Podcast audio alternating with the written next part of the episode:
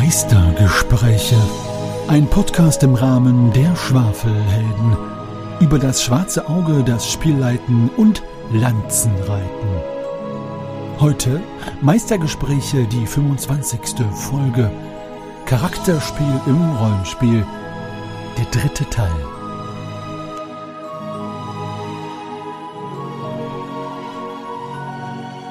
Ja, hallo und einen wunderschönen guten Abend hier wieder bei den Meistergesprächen.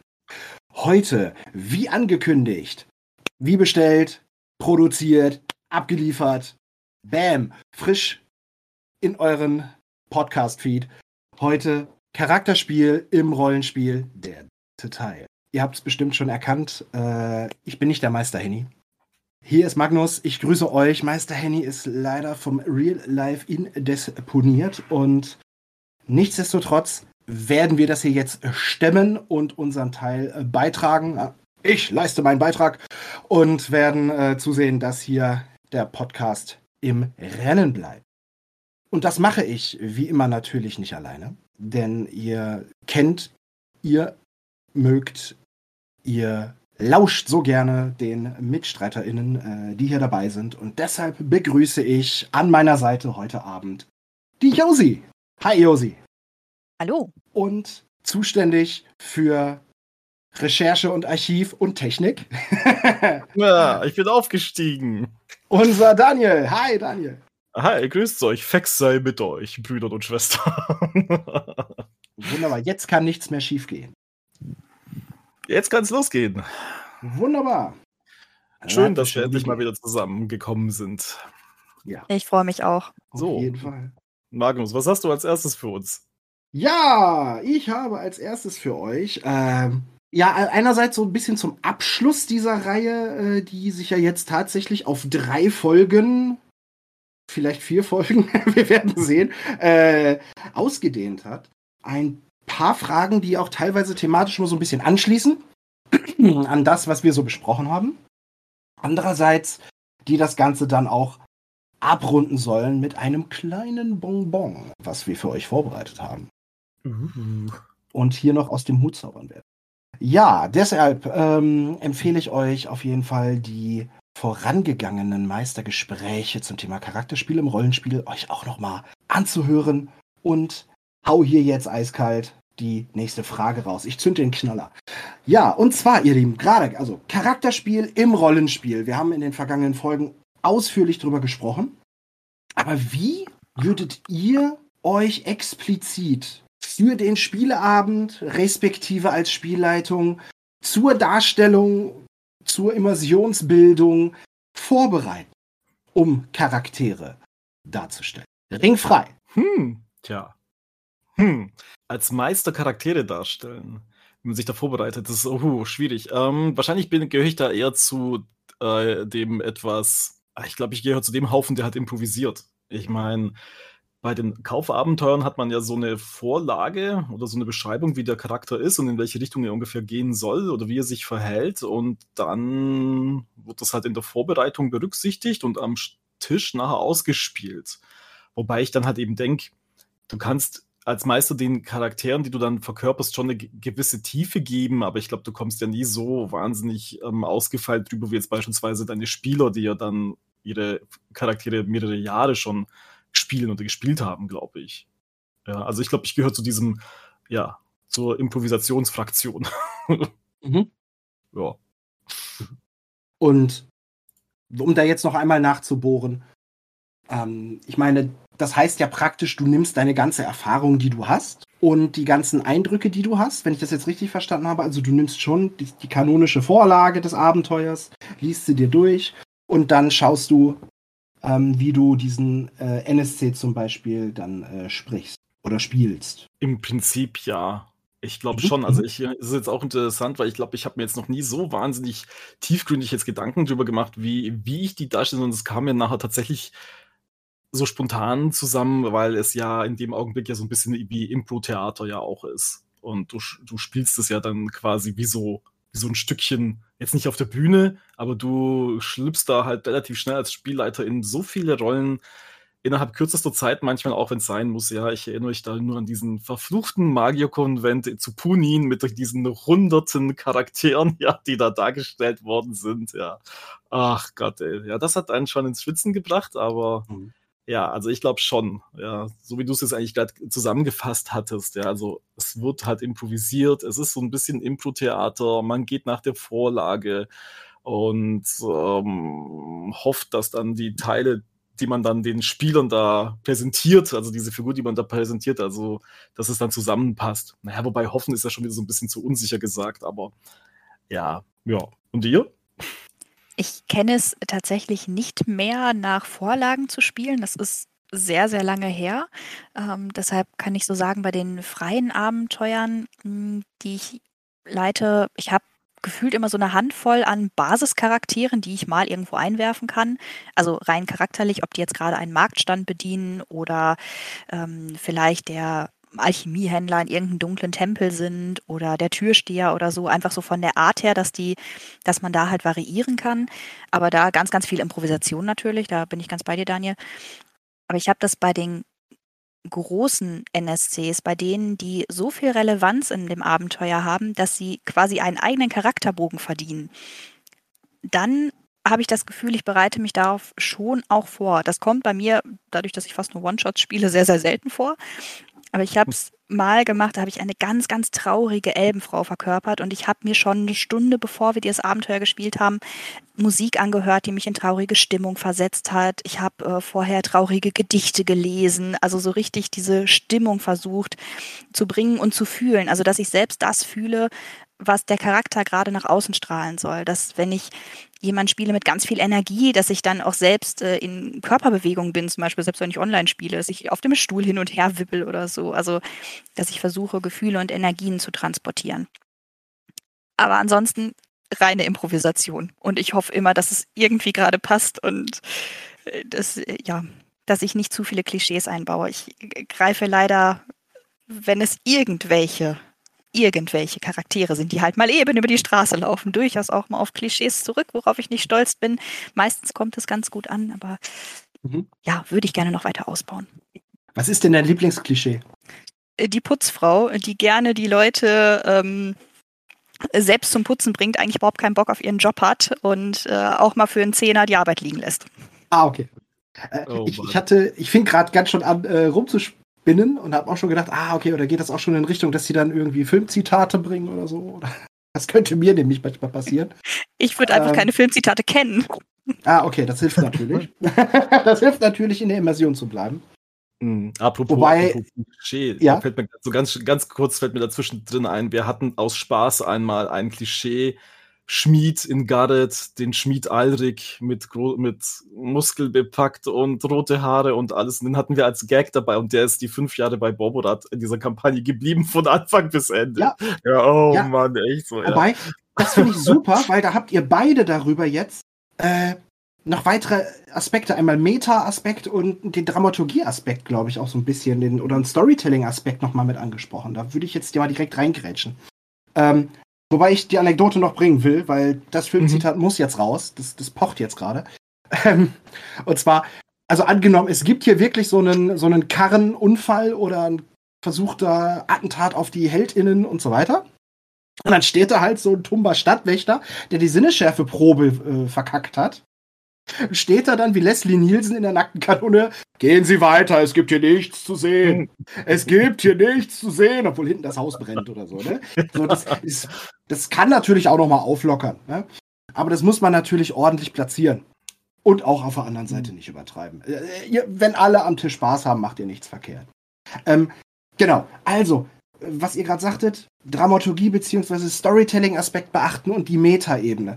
Genau, also ich fand das ganz cool zu schauen, ähm, weil ich finde, so ein paar Klischees schaden ja nicht, äh, wie du es gerade sagtest, Josi.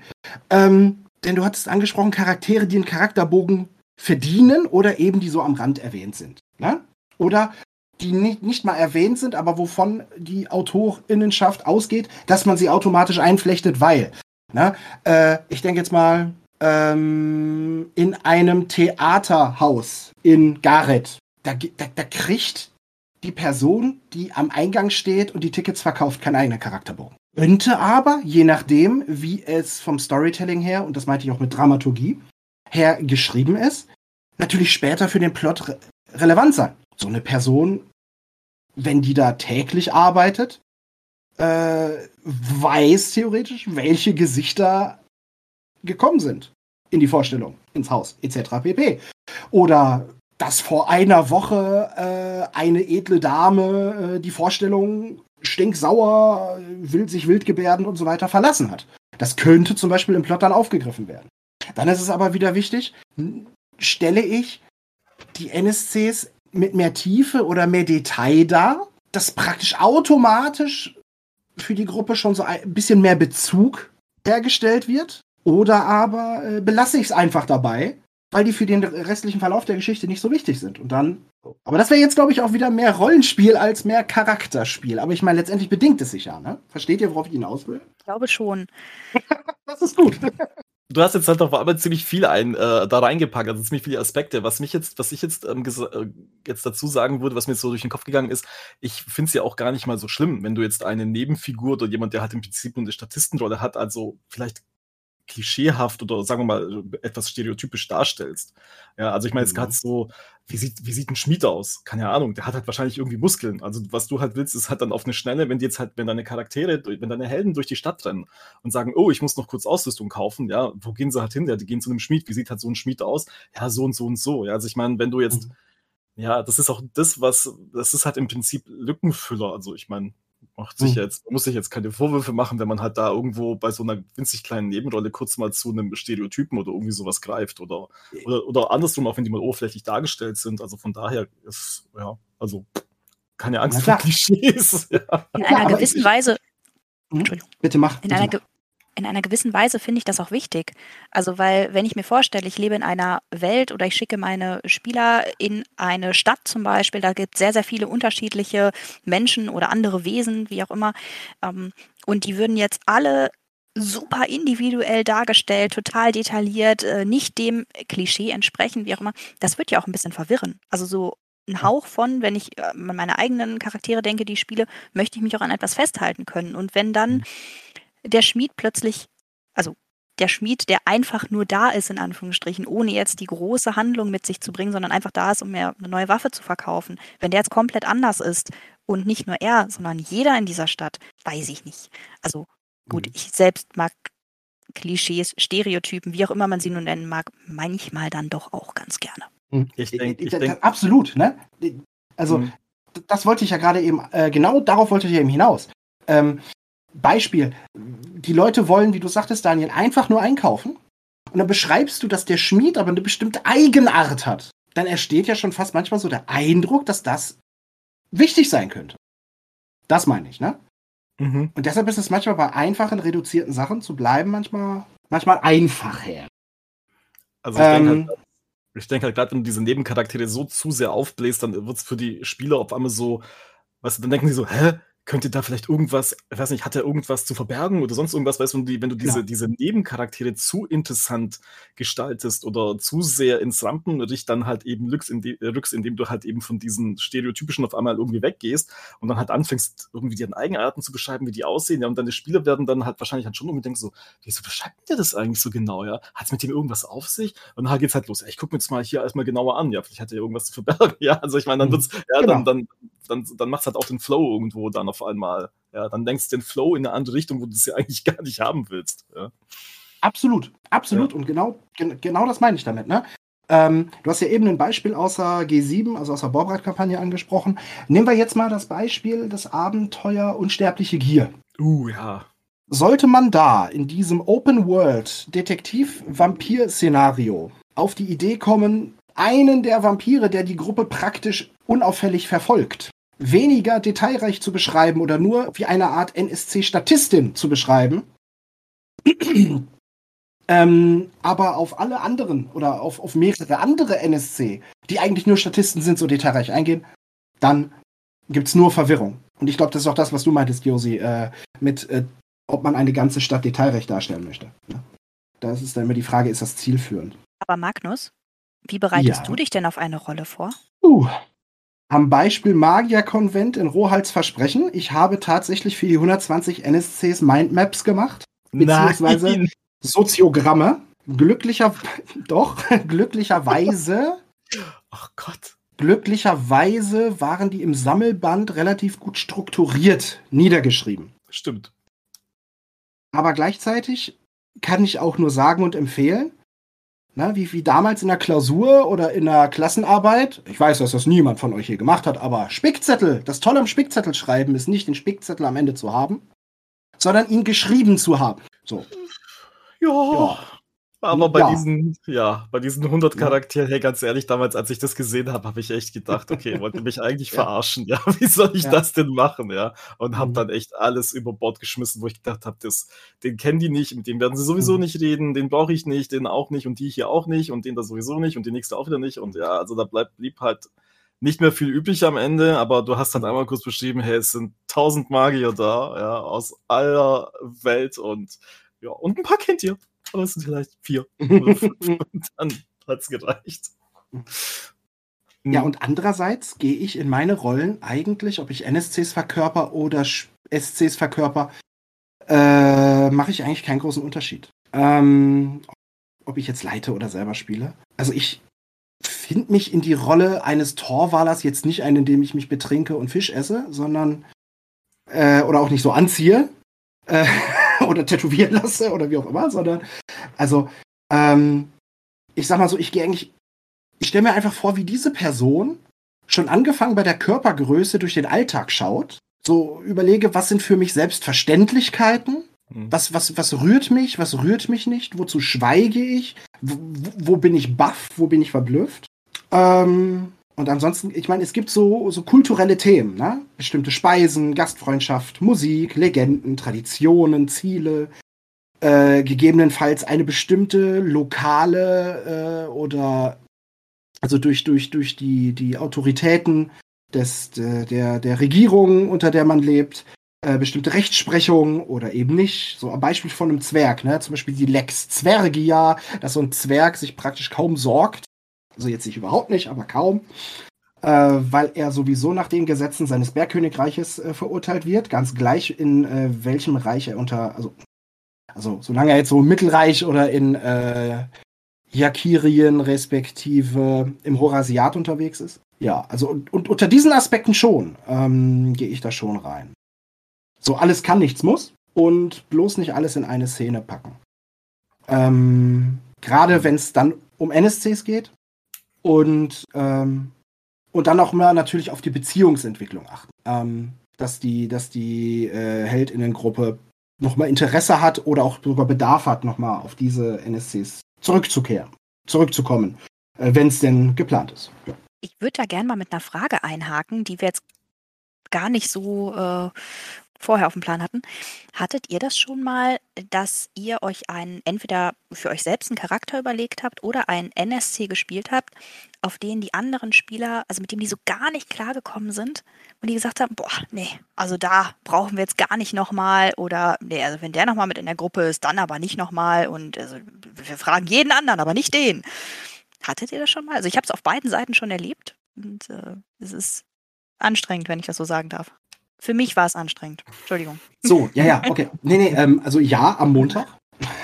Oh. In meiner DSA-Runde, die ich hiermit herzlich grüße. Da gab es Konflikte auf einer Reise, Konflikte äh, zwischen NSCs, beziehungsweise Konflikte mit der Obrigkeit und nachdem die dann bewältigt waren, noch Konflikte mit NSCs und die Gruppe hatte praktisch unterschwellig so ein bisschen die Aufgabe, ähm, es hinzukriegen, dass sie eine ortskundige Person für eine Expedition durch, durch den äh, brabakischen, äh, durch den Bra brabakischen Dschungel äh, finden.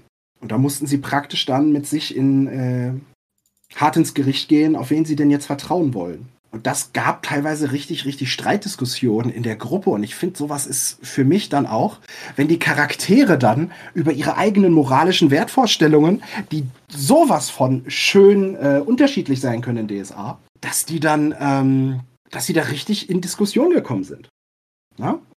So. äh, die, die, die Elfe und der Druide, die sie dann auf äh, Seite der, der Ureinwohnerin standen, die diese äh, gefunden haben, sich gegenseitig äh, geholfen haben, um überhaupt in diesen Ort zu kommen. Oder eben der bereits im Vorfeld angeheuerte äh, brabakische Ortskundige, der äh, überhaupt keinen Hehl draus macht, dass er sich selber überlegen fühlt und äh, charakterlich jetzt auch nicht so dolle war.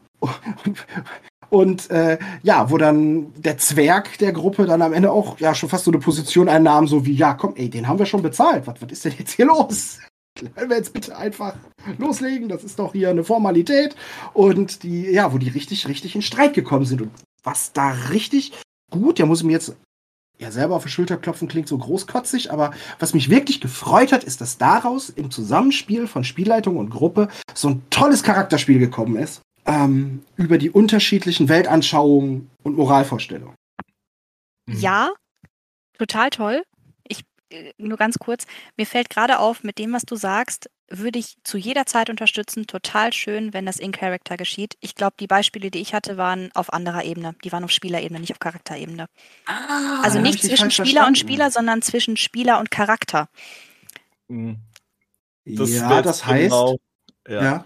Heißt, Mach du, dass, Daniel? Ja, bitte, Entschuldigung. Red, red, red ruhig aus. Josi, was wolltest du sagen? Okay. Das heißt? Ähm, dass äh, ein Spieler nicht mit der Art eines NSCs, den ich verkörpert habe, zum Beispiel klargekommen ist mhm. und sich das aufs Spiel ausgewirkt hat. Das mhm. meinte ich. Und das finde ich sehr mhm. interessant, dass das jetzt erstmal so für mich klar wird. Mhm. Okay, danke, Entschuldigung. Jetzt Daniel. Okay, genau, weil das wäre jetzt genau meine Frage gewesen, weil ich wollte jetzt eben nachfragen, ob du jetzt halt eben gemeint hattest, ob jetzt die Charaktere sagen, oh, nicht schon wieder der, oder ob die Spieler sagen, oh, nicht schon wieder dieser Charakter. Ja, weil ich hatte es jetzt noch nie, dass die Spieler gesagt hätten, oh, nicht schon dieser Charakter. Ja, weil, ähm, also die hatten es mit ein paar unangenehmen NS, äh, NSCs zu tun oder welche, die halt irgendwie so ein bisschen tollpatschig oder schusselig waren. Oder wir, wir hatten halt auch mal den Fall, dass sich da ein NSC in äh, eine von, äh, von äh, den, äh, den Charakteren verliebt hatte. Also den, der, ist, der ist dieser, der, der, ist halt unsere Diebin, dann im Prinzip so ein bisschen hinterhergereist und die, äh, die haben sich halt bei verschiedensten Gelegenheiten gesehen, ja, und das war halt, aber es war halt dann eher wie so eine, so eine tollpatschige Komödie dann halt im Prinzip, ja, wo sie halt natürlich nicht wollte und halt unangenehm, also die, also in Anführungszeichen unangenehme Situationen ausgespielt hat, aber wir haben halt am Spieltisch halt alle gelacht einfach, ja. Aber ich, ich glaube, wenn du irgendwo merkst, dass die Spieler, also dass dann tatsächlich die Spieler am Spieltisch ein Unbehagen haben, weil du jetzt einen NPC den schickst, der denen halt so, also auch grundsätzlich gegen irgendwelche Moralvorstellungen gehen würde, weil, da, weil du da auf einmal irgendwelche Themen anpackst, weiß ich nicht, die halt super unangenehm werden. Ich weiß es nicht. Also jetzt mal ganz krass äh, gedacht, irgendwie, keine Ahnung, vielleicht treffen die da auf irgendwo einen, von dem sie wissen, dass es ein, keine Ahnung, ich weiß es nicht, Kindermörder oder irgendwie sowas. Ja, also ich glaube, das würden wir auch am Spieltisch so gar nicht ja, also reinbringen überhaupt. Ich weiß mhm. nicht, das ist nicht irgendwas, was du dann beim, bei einem Spieleabend irgendwie ähm, ja, so thematisieren wirst oder irgendwelche Kriegsverbrecher. Also, ja. Also hatten, hatten wir nicht, mhm. also dass die Spieler gesagt haben, oh Gott, nicht schon wieder äh, dieser Charakter. Ja. Hm. Okay, ich glaube, es ging in beiden Fällen, die ich erlebt habe, jeweils um sehr, ähm, wie nenne ich es, arrogante, so richtig großkotzige NSCs, mhm. die so richtig, also quasi die, nicht die Spieler, Entschuldigung, die anderen Charaktere so ein bisschen in ihrer Art abgewertet haben. Einfach weil es deren Art war. Ich kann das verstehen. Ich persönlich würde solche Menschen auch nicht unbedingt gutheißen. Aber das kommt ja immer auf den Charakter an. Also, okay. Mm. Trenn das mehr. Das ist okay. Das kann man ja auch mal ansprechen. Ja, nein, finde ich, find ich total wichtig. Finde mhm. ich total wichtig und gut. Und das ist eine tolle Frage.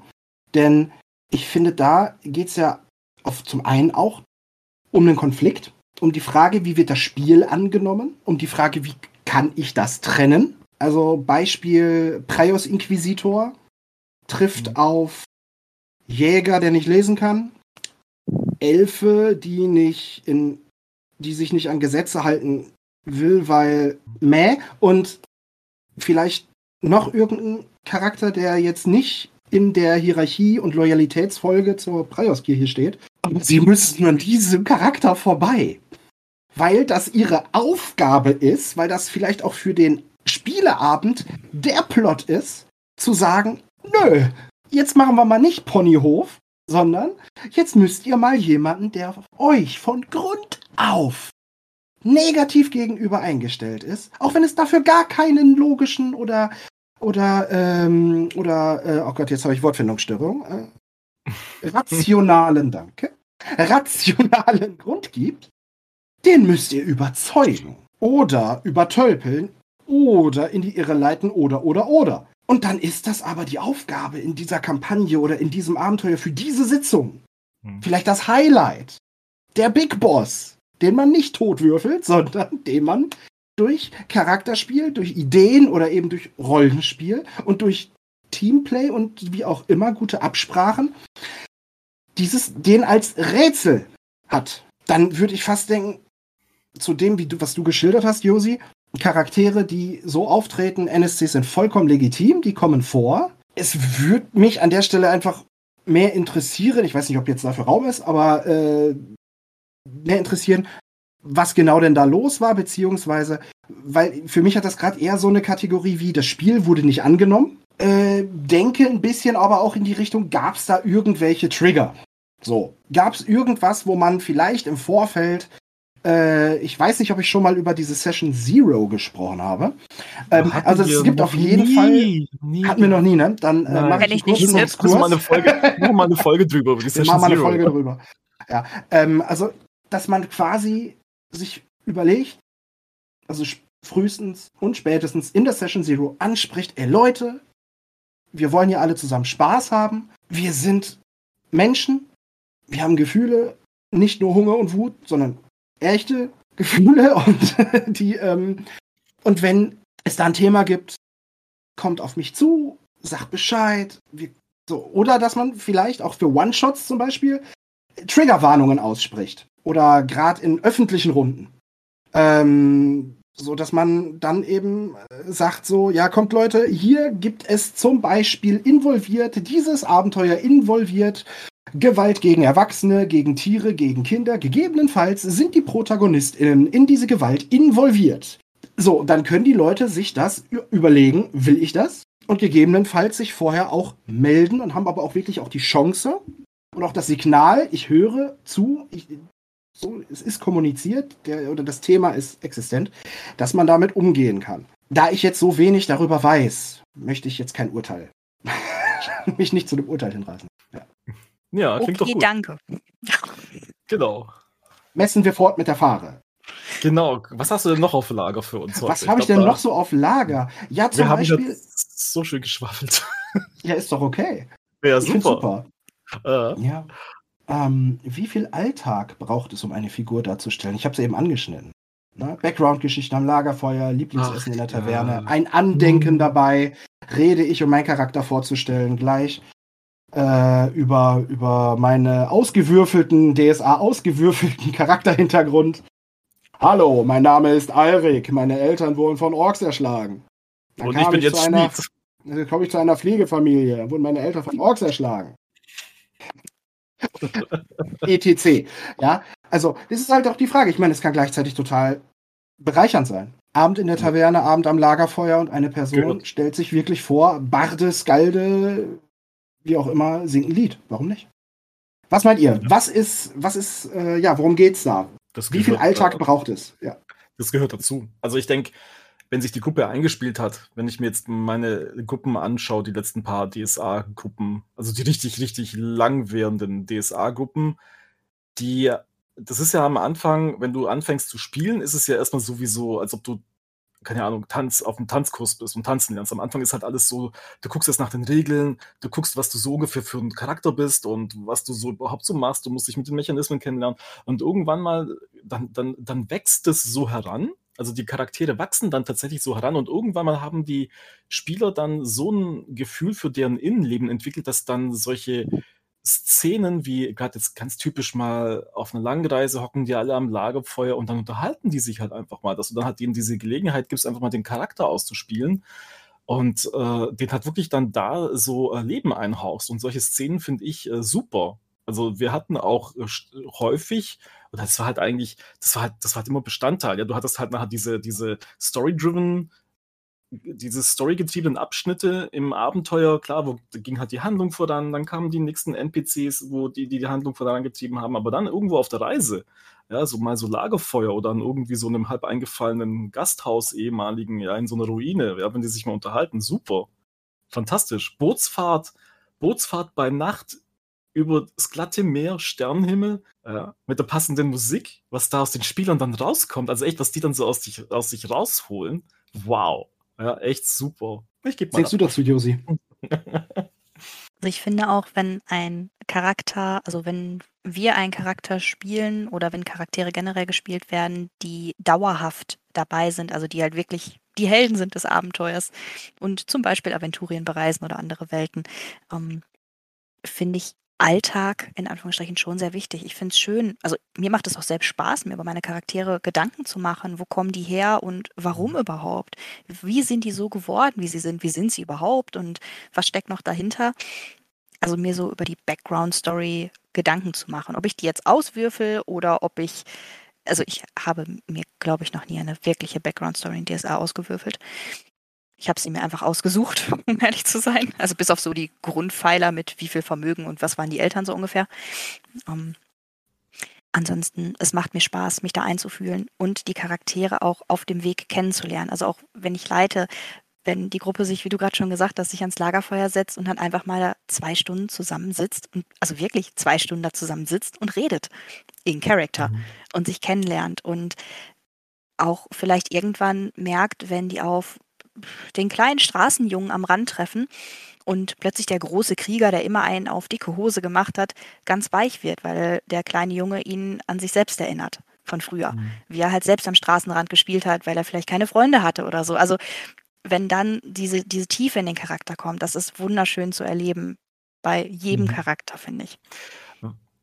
Was was mir bei meiner letzten DSA-Gruppe so also, was mich da wirklich so, ähm, beeindruckt hat oder mitgenommen hatte ich hatte ja eine Jugendgruppe, die hatten angefangen zu spielen, da waren sie alle so ungefähr 14 und wir haben ja dann fünf Jahre lang Borborat mit denen gespielt und dann war das bei denen, äh, tatsächlich so, dass die erst einmal sogar am Anfang ganz einfach dieses auch diesen Hintergrund erstmal ausgewürfelt haben und dann hatten sie das halt auf so 'ner also, auf so 'ner Stichwortliste, auf so 'ner wirklich ganz kleinen Stichwortliste. Und dann, nachdem das halt so herangewachsen war und die Gruppe dann schon, ich weiß nicht, so ein Jahr bestand, ja, dann dann haben sie halt nachgefragt, was man denn da noch machen könnte über die Charaktere, damit die über also, damit die im Prinzip selber was über ihre Charaktere erfahren. Und, ähm, und, äh, und eine Spielerin, die ja eine Diebin gespielt hatte bei uns, die hat halt nachher angefangen, so ihr, ihr so im Prinzip wie so eine, wie so eine Biografie zu schreiben. Ja, was hatten die eigentlich überhaupt erlebt, nachdem sie sich äh, da so ein Jahr eingespielt hatte und wusste, wen sie da verkörpert und war und dann war halt war halt die Frage, warum ist denn die eigentlich so, ja? Und die hat dann tatsächlich angefangen, ähm, die Hintergrundgeschichte ihrer Figur aufzuschreiben und das sind halt ähm, 25 Seiten geworden. Ja, und ich fand das halt für für eine also ich fand ich fand das super, ja, also einfach so diese diese Bereitschaft dann zu sagen, hey, ich schreibe jetzt 25 Seiten, ja, ähm, und stecke da so viel Kreativität rein und fühle mich halt noch weiter in meinen Charakter ein. Das fand ich Wahnsinn. Ja, das fand ich das super. Total, total ja, schön. Also das war echt klasse. Ja, und dann haben halt die anderen nachgezogen. Ja, dann kam halt noch unser Magier, der hat sich auch Gedanken gemacht, was, was, was mit ihm ist. Und dann die Elfe noch, die hat auch ein bisschen was ausgefeilt. Ja, aber das war, also ich war da echt völlig begeistert, mit welcher, mit welchem Enthusiasmus und mit, also und vor allem mit was für einer Kreativität die da rangegangen sind. Also, irre. Ja, mhm. Total schön. Ja, finde ich auch. Hab dem auch nichts hinzuzufügen. Ey, ich hatte es ja gerade schon am Anfang zur Einleitung gesagt. Genau. Ja, krass. Aber du hast jetzt gerade so ein wunderschönes ähm, Beispiel gebracht. Dann stelle ich mal jetzt eine Frage zum krassen Gegenbeispiel. Was ist denn, wenn zum Rollen, also zur Charakterrolle, dann aber der Charakter dann sowas von billig und einfach einer Filmfigur nachempfunden ist? Wie geht ihr damit um? Ach so, um unsere Zuhörerinschaft äh, einmal hinzuweisen. Was wir hier an Trips und Tricks raushauen, das ist das Bonbon, von dem ich am Anfang gesprochen habe. Also, bevor wir es am Ende total vergessen, darüber zu sprechen. Genau. So, mhm. zurück zum. Thema. Ähm, was ist, wenn plötzlich Conan, Legolas, äh, Gerald von Riva und Captain Jack Sparrow an einem Tisch sitzen? In DSA. Da sag ich nein. Ganz rigoros. Also ich sag meinen Spielern, wir spielen Originale, also Originalcharaktere. Und ich glaube, so zwei Leit, Regeln bei mir waren immer, versucht erstens nicht euch selbst zu spielen und kopiert nicht einfach irgendwo was, was ihr gesehen habt, weil es gibt, glaube ich, nichts, also ja, einfallsloseres. Ja, das manchmal verstehen die, also gerade neue Spieler verstehen es dann am Anfang nicht, wieso sie, wieso sie halt nicht irgendwo was kopieren sollen. Also ich meine, wenn du halt irgendwo ein bisschen anlehnst, weil du vielleicht ein, weil du einfach irgendwie Orientierung brauchst, habe ich ja nichts dagegen. Aber wenn jetzt einer echt sagt, hey, wir spielen DSA, ja, schön und gut, aber ich spiele jetzt Indiana Jones, der in DSA, oh, ja, also weiß ich nicht, ja, weil, mhm. weil ähm, erstens verbauen sie sich da halt einfach, äh, glaube ich, etwas, ähm, einen Zugang zu einer Welt, die sie halt eben ja noch, noch gar nicht kennengelernt haben und andererseits eröffnet es, ähm, also wenn man sich selber eine Figur ausdenkt, die ja am Anfang ja auch noch nicht ganz ausgereift ist, ähm, da verbaut man sich ja nachher auch schon diese Möglichkeit, diese ja nachher irgendwie heranwachsen zu lassen. Also ich meine, du kannst ja vielleicht von mir aus auch als Indiana Jones starten, aber du wirst nachher nicht als Indiana Jones enden, wenn du, wenn du fünf, sechs, sieben Jahre in der DSA-Welt gespielt hast, dann bist du am Ende schon was anderes.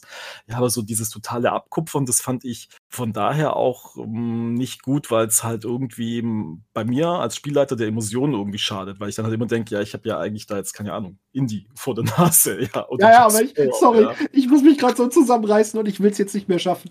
Ähm, ich stelle mir gerade vor, wie so ein Charakterstufe 1 Indiana Jones ist, diese Goldstatue sich nimmt und diese Kugel kommt und am Ende ist der Stufe 15 und rennt immer noch voll der Kugel weg. Tut mir leid, das, das musste gerade raus. Sorry. Kein Problem. ja, aber ja, ich, ich pflichte euch voll bei. Ne? Es ist so, ich meine, man einigt sich ja ähm, womöglich in einer sogenannten Session Zero äh, darauf, ähm, inwieweit man auf Immersion gehen möchte und inwieweit man die kanonische Vorlage und so weiter nimmt. Und ich fände es auch total öde, wenn da plötzlich Spider-Man steht und äh, sagt, ja, und jetzt äh, fange ich ihn ein mit. Ich kenne die Comics gar nicht. Wie heißt nochmal das Glibberzeug? Spinnennetze. Ja, aber Spinnweben, wie nennt er das? Egal, auf jeden Fall irgendwie so ein Zeug. Und ähm, ich fange die jetzt damit ein. Und ich so, ey, du weißt schon, dass wir DSA spielen, oder? Ja, klar. Würfel ich halt. Nein. Ja, ja vor, vor, allem, vor, allem, die, die Leute, die ja dann, was weiß ich, Captain Jack Sparrow darstellen wollen, die schaffen es ja nachher gar nicht, den so darzustellen. Ja, also. But why is ja, gone? Das ist wirklich so ein billiger Abklatsch meistens, ja, ja und das genau. funktioniert genau. halt zehnmal nicht, ja. Und äh, ja, hat man sich jetzt so ein bisschen überschätzt, ne? Das finde ich ist mit einer der größten Gefahren daran. Also wenn man vorher sagt, jeder spielt jetzt irgendeine berühmte Figur oder so, hätte ich das Problem, dass ich die Hälfte wahrscheinlich wieder nicht kennen würde. Aber äh, die große Gefahr, finde ich, ist dabei, dass wenn jetzt jemand Jack Sparrow, Entschuldigung, Captain Jack Sparrow imitieren würde, ähm, dass jeder, obwohl er auf eine gewisse Art und Weise dargestellt wird, ein anderes Bild trotzdem von der Figur im Kopf hat. Mhm. Und jeder sich denken würde, ja, ja, die Szene passt, aber oh nee, also das hätte der Captain Jack Sparrow aber ganz anders gemacht. Mhm. Oder wer auch immer halt gerade. Und das, glaube ich, wäre für mich das Schwierigste daran. Dass mhm. ich in manchen Szenen einfach denken würde, ah, okay, ne, also das passt jetzt hier aber gar nicht für mich. Gut, und äh, Spider-Man in Aventurien kann ich mir jetzt auch nicht so gut vorstellen. Ich bin ja kreativ, ne? Also, also es geht schon aber ich würde es nicht befürworten. Ja, hm, aber. Also, das ist es. Also, genau, ja, aber. Genau. ja, also würdest du es auch nicht verbieten. Also, das heißt, du als Spielerin würdest sagen, also du würdest es machen, Magnus. Absolut. Da ja, geht auch? so viel kaputt. Ja. Sorry, dass ich gerade so reinpresche. Das ist ja, alles gut. Offense Line will, nee, die Defense Line will an den Quarterback. Ey, nee, das ist, das ist, das ist, äh, das ist so ein Ding. Man beraubt sich damit so viel mhm. Eigenständigkeit und eigener Qualität der eigenen Spielrunde. Es ist was Einzigartiges, was wir da kreieren. Mhm. Und jetzt wären wir wieder bei einem auch ein Negativbeispiel für Klischees. Ne? Wobei ich immer noch finde, wenn NSCs plötzlich ein bisschen an irgendwas erinnern. Okay, ne? Torwalsche Fahrt. Und es ist dieser alte, Torwaler, der sagt, ich kann nicht nach Walhalla, weil zu Swafnir an die Tafel, weil ich nicht von einer Waffe sterben werde, wenn ich noch älter bin. Und aus Vikings geklaut zum Beispiel. Ne? Aber das wäre zum Beispiel was, wo ich denke, das wäre okay, wenn der Charakter jetzt nicht komplett im Mittelpunkt steht, wie in der Serie dann. So, aber dann, ähm, ne, so, aber was ich so wertschätze an unserem tollen Hobby, Hashtag Best Hobby in the World, ja, ähm, ist, dass wir gemeinsam etwas schaffen. Ich hatte es in der Folge Immersion äh, schon mal angesprochen, dass wir gemeinsam etwas kreieren, was wirklich doch dann wirklich jede mitwirkende Person dann wieder für sich selbst wieder zurücksaugt und im eigenen Kopf dieser Film entsteht. Hm. Und das ist unbezahlbar und das ist ähm, einzigartig. Und das geschieht genau zu diesem Zeitpunkt dort, wo wir es tun. Und dann ist es in unserer Erinnerung. Und, jetzt werde ich ein bisschen theatralisch, und in unserem Herzen. Und so. Und das ist genau das Ding. Und das ist geil. Ja, ist aber so. Und wenn dann lauter Leute praktisch, ich sag jetzt mal ganz böse, so 0815 machen mit, ich mache jetzt hier Etikett, wie ich es interpretiere, du machst Etikett, wie du es interpretierst, man steht da voneinander, dann könnte jetzt ganz positiv gesagt natürlich immer noch als eigenes draus werden. Aber ich finde, das, was mich persönlich, mich Magnus persönlich so kickt, das ist, dass wirklich diese Charaktere zusammenwachsen, eine Gruppe bilden da ihre Dynamiken und Beziehungen haben. Und das eben nicht mit dieser Vorlage von Lucy Lawless oder also Xena oder von ähm, Superman oder wie auch immer. Also mhm. nee. ich glaube, ich würde, wenn ein Spieler wirklich ankommen würde, zu sagen, ich möchte gerne Person XY in einer ganz anderen Welt spielen, entweder mit dieser Person reden, um zu schauen, was steckt denn eigentlich dahinter, welche Superkräfte zum Beispiel oder welche Arten sind dir denn besonders wichtig und kannst du das nicht auch in einem, einer passenden Figur vielleicht äh, in Aventurien dann einsetzen? Ähm, was genau, also worum geht es dir hier genau? Ist es die Art des Charakters? Ist es eine bestimmte Fähigkeit? Das kann man ja meistens irgendwie umsetzen. Und wenn dann kommt, nee, ich will unbedingt Indiana Jones spielen und der nächste, nee, ich will unbedingt Spider-Man spielen, das Ganze soll bitte in Aventurien stattfinden. Eventuell, wenn ich die Spieler ganz dolle lieb habe, könnte man mal eine Sondersession machen, so einen Abend mal absolutes Trash-Setting. Äh, oh wir erobern oh. Aventurien.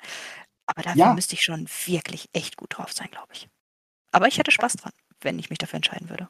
Ja, aber ich glaube, ich würde, ich muss Magnus da auch bei einem Punkt beipflichten. Also, wenn du wirklich diese Charaktere von Grund auf erschaffst und dann eine Zeit lang spielst, das sind ja Sachen, also wie gesagt, meine Boborat-Runde, die ist jetzt das, ist jetzt drei Jahre her, aber weißt du, diese Charaktere, die bleiben dir halt einfach hängen und das sind halt auch Charaktere, die vermisst du einfach, ja. Und dann denkst du halt echt immer, du denkst einfach immer zurück, hey, das war so geil, als wir die Welt gerettet haben, ja, das ist, äh, ja, das, und dann halt, und dann halt mit, mit ihr und mit, dann war der dabei und dann war die Elfe dabei, ja, und so weiter und so fort, ja, und äh, so, ja, also die wachsen dir halt echt, echt einfach ans Herz, das, was du halt da tatsächlich, ja, also erschaffen hast, ja, das, äh, und was die erschaffen haben, ja, und das, ähm, ja, wächst halt echt, das wächst dir echt ans Herz, das ist so.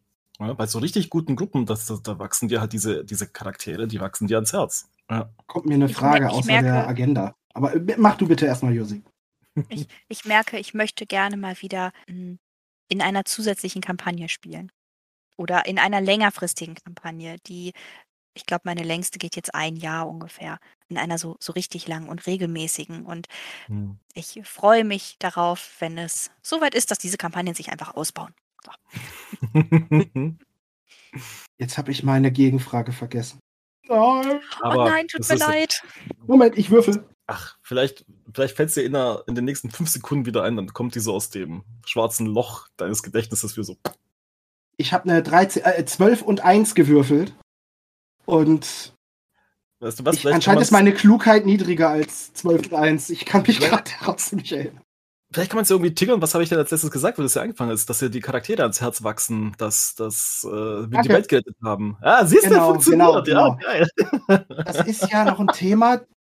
Die Charaktere ans Herz gewachsen und Borberat, da geht bei Kampagne, geht bei mir so eine Leucht, so eine, so eine Warnlampe an. Hm. Äh, DSA ist schon ziemlich viel heile Welt schon ziemlich viel Auenland so. Ähm, aber Borberat ist halt, Borberat-Kampagne ist halt Mordor. Und ähm, das ist, ähm, jetzt muss ich an diesen doofen Schriftzug denken. Egal, äh, Rings of Power Serie, egal. Ähm, ja. Fahren Sie jetzt den neuen Mordor. Er hat vier Reifen und eine Heckklappe. Na, eh, sorry. Hier bitte rausschneiden. okay. Back to topic. Wie war das mit dem, ich verstehe keine ja. Zitate? Genau. Ähm, okay, da jetzt eh geschnitten wird, Josi, es gab eine Stelle bei der Rings of Power Serie, wo wirklich sehr, sehr offensichtlich ähm, aus den Südlanden Mordor wird was jeder, der Herr der Ringe kennt, weiß, weil Mhm. die Serie vor allem spielt, was bisher veröffentlicht wurde. Und weil anscheinend die Regisseurin den Zuschauern nicht vertrauen, muss, nachdem da alles explodiert ist, der Vulkan ausgebrochen, brennende Pferde durch die Welt laufen, muss jetzt auch noch oben der Name sowie eine brennende Schrift im Bild eingeblendet werden. Mord! Das war schon ein bisschen sehr. Man fühlte sich plötzlich sehr infantil. Ja, Aber gut. Voll So. in your face. In your face, weil du es nicht raffst sonst. Genau. Genau, ja. So, okay. Back to topic. So, hier bitte Schnitt. Ähm, genau, also gerade vor dem Hintergrund, ähm, dass du das eben angesprochen hast, lieber Daniel, mit dem Thema äh, Charaktere so, so, so ans Herz gewachsen und so lange und so toll entwickelt und dann Borberat-Kampagne. Weil, gehen wir mal zu, DSA ist schon richtig heile Welt. Also ist schon ziemlich Auenland. Und die Borberat-Kampagne ist Mordor. Und ähm, wie geht ihr denn? Das ist jetzt meine Frage. Wie geht ihr denn, vielleicht auch unter dem äh, Tipps und Tricks Bonbon zu betrachten, damit um, wenn, und das muss ja nicht mal die Borberat-Kampagne sein, es kann ja auch Moria sein, ne? die, die Greifenfurt-Kampagne, das Jahr des Greifen oder die äh, Kronkrieg-Kampagne. Wie geht ihr denn damit um, wenn die Charaktere eigentlich auf jeden Fall oder ans Herz gewachsene Charaktere sterben? Klammer auf, müssen, Schrägstrich, müssten, Klammer zu. Also wie geht ihr damit um in der Runde? Wir haben geheult. Ganz ehrlich. Ja? Wir haben, also an einer Stelle haben wir geheult. Bei mir, ich habe es jetzt ein paar Mal angeschnitten, bei mir war ja die Boborat-Kampagne, wir hatten sie ja in den 90er Jahren mal versucht zu spielen mit meiner alten Jugend-Freundschaftsgruppe, sind, hatten uns aber dann mal verstritten, bla bla bla. Und ich habe dann die Boborat-Kampagne jetzt nochmal gespielt, eben mit dieser Jugendgruppe und haben halt, also wir haben halt ziemlich viel dann umgeschrieben, 25 Jahre später, ja, und so weiter und so fort. Und dann war es halt eben so, dass meine Magierin damals, die das Almadine Auge hatte in den 90er Jahren, die tauchte halt, 25, die ist 25 Jahre untergetaucht, ist wieder aufgetaucht und dann in die Hände von dieser neuen Gruppe gekommen. Und die hat denen halt dann halt drei Jahre lang als Mentorin, Freundin, Stützpunkt zu Hause gedient, ja, mit einem eigenen Malchemie-Labor, die haben sich angefreundet und so weiter und so fort. Und dann war es halt, und dann ist, ist was aufgetaucht oder ist halt was in die Quere gekommen. Ich wollte halt, als wir damals diese Borborat-Kampagne, und jetzt jetzt persönlich, als wir diese damals diese Borborat-Kampagne abgebrochen hatten, ich habe mich halt immer gefragt, was wird denn aus meiner Magierin eigentlich und so weiter und so fort. Und als es dann klar war, mit der Gruppe, mit der neuen Gruppe bringe ich das zu Ende, wollte ich halt ein würdiges Ende für meine Magierin haben. Das heißt, die ist halt an einem Punkt, als es halt richtig dramatisch gewesen ist, von den äh, von Liscom von Faser und seinen Schergen entführt worden und dann aber halt auch umgebracht worden. Ja, weil die hatte halt, also wenn man es jetzt ganz nüchtern sieht, die hatte halt ihren Zweck eigentlich erfüllt. Die hat aus den jungen Ke Leuten hat sie halt Helden gemacht, ja, und irgendwann mal müssten Mentoren halt auch sterben und ich wollte halt ein würdiges Ende für meine Magierin haben, ja, bloß das war halt so ein klasse Rollenspiel da, dass halt da am Tisch alle so gerührt gewesen wir haben, dass wir halt echt alle geweint haben. Mhm. Ja, also wir haben da echt alle, alle äh, geweint. Ja, vor, vor, vor Rührung und vor, äh, vor Emotionen und auch das hat für mich nach über, keine Ahnung, 25 Jahren, also zumindest mal für meine Magin, da so ein Schlusspunkt gewesen war zu dem Zeitpunkt, ja, 20 Jahre später, ich weiß nicht mehr ganz genau, ja, aber das war halt so für mich so, okay, das war jetzt halt der Abschluss, ich weiß für mich, wie diese Story für meine Magierin jetzt eigentlich endet, ja, und wir bringen es jetzt mit den anderen halt eben noch zu Ende, diese Kampagne, und das war echt so, also das war halt für mich so ein totales Wow, Erlebnis überhaupt mit, äh, mit DSA, also diese Kampagne nach so langer Zeit dann so zu Ende zu bringen, ja, und zu wissen, hey, die haben dann die Welt immerhin gerettet, ja. Ähm, und bei der Borbrat-Kampagne allgemein ist es ja schon auch so gewesen, dass, ähm, also sobald die halt anfängt, da geht es ja von der Stimmung her nur noch bergab. Also es ist echt wirklich nur noch bergab gegangen, ja, weil dann sterben halt andere NPCs, die die schon irgendwo mal kennengelernt haben, ja. Ähm, dann auch diese, dann gab es ja auch diese Szene mit diesem einen kleinen Jungen, den sie an der Bücke treffen, der dann aber später zum Vampir wird, ja, und ähm, er hat so ganz üble, üble Sachen.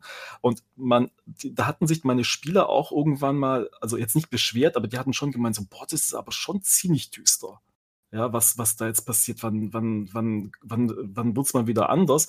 Und dann, als sie halt irgendwann mal gemerkt haben, hey, jetzt ähm, so irgendwo so ab dem dritten, vierten Abenteuer, dass sie dann halt mal so Erfolge ja, Borborat abbringen, ja, und mal im Vorteil sind und mal im Schritt voraus sind, da war es echt so aufatmen.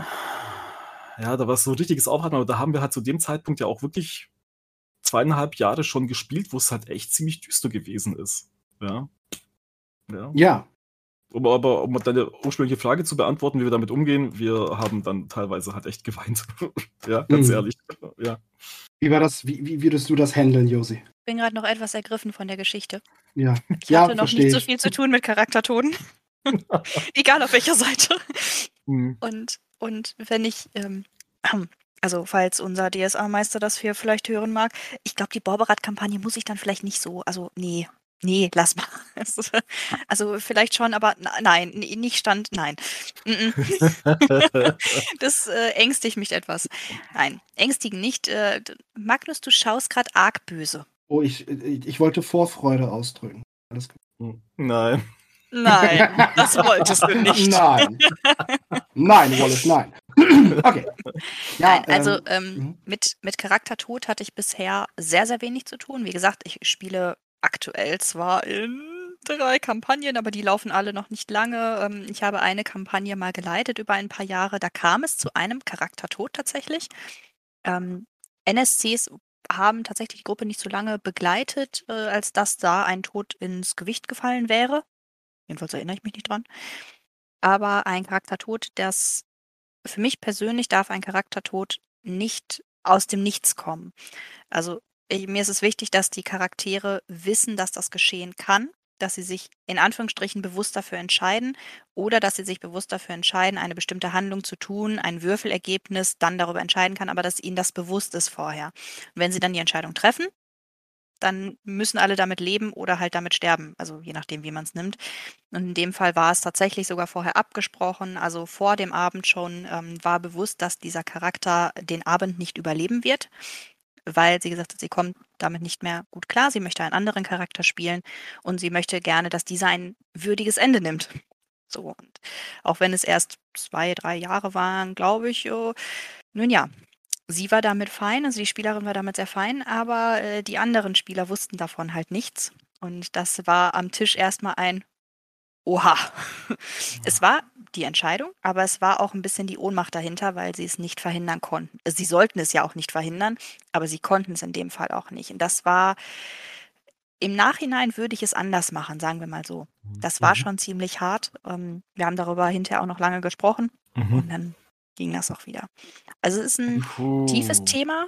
Ne? ja, Es ist ein tiefes Mhm. Thema und ein sehr, sehr wichtiges, über das man sich vorher auch mit den Spielern, mit den, nicht mit den Charakteren, Verzeihung, mit den Spielern auseinandersetzen sollte. Mhm. ja, auf Mhm. jeden Fall.